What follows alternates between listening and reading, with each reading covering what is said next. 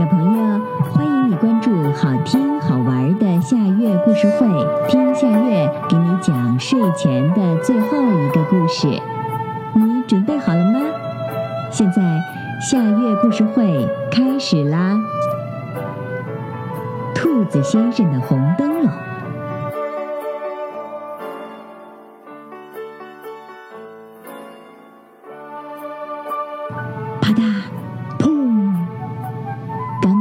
睡的兔子先生听到头顶上一阵巨响，哎呀，又是哪个走夜路的人不小心摔跤了，肯定很疼。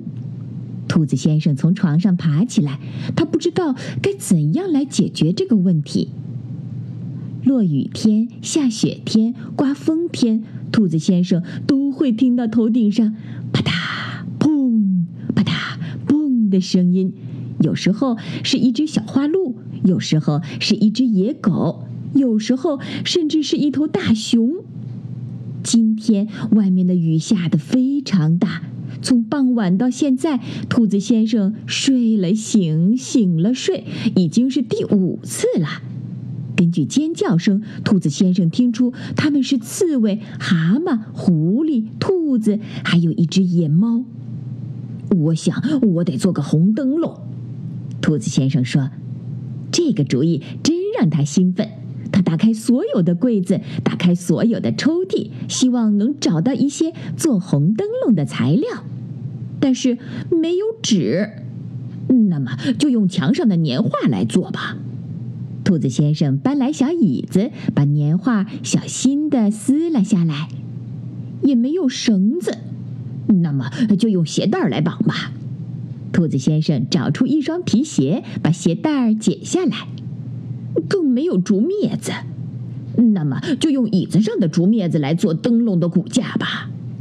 兔子先生看了看家里唯一的一把椅子，决定把它拆了。蜡烛倒是有的，过生日的时候还剩下一些。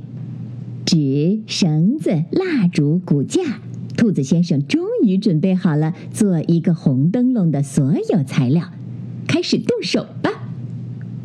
红灯笼做好的时候，墙壁上的挂钟刚好敲了十二下。兔子先生点亮了蜡烛，他撑着伞，提着红灯笼走出兔子洞。附近有一棵枣树，树叶长得密密麻麻的。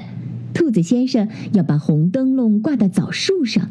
可是他不会爬树，只会蹦跶蹦跶的跳，而且还得小心翼翼、轻手轻脚的跳。他可不想吵醒了枣树上鸟儿一家。于是，兔子先生小心翼翼又轻手轻脚的跳了二十次，终于把红灯笼挂在了枣树最低的那根树枝上。幸好树枝长得很茂盛，把雨水都挡住了。红艳艳的，几里之外的地都亮堂堂的。兔子先生满意的看了看脚下坑坑洼洼的路，长长的吁了一口气。这下好了，再难走的路都能看得清清楚楚。兔子先生回到家，本来可以好好的休息了，但是他总是翻来覆去的睡不着。他想。明天晚上蜡烛灭了，红灯笼又会暗下去，那可怎么办呢？一夜没睡的兔子先生，终于在天快亮的时候进入了梦乡。等他醒来，已经是晚上了。兔子先生爬出洞，发现红灯笼依然散发着温暖的光亮。第三个晚上，第四个晚上，所有的晚上，红灯笼再也没有熄灭过。难道这是一盏有魔法的灯笼吗？兔子先生总觉得像是在做梦。终于，他悄悄地发现，一些过路的人会把蜡烛放进鸟窝里。黄昏来临的时候，鸟太太会准时点亮蜡烛，让红灯笼散发出温暖的光，照亮整个的树林。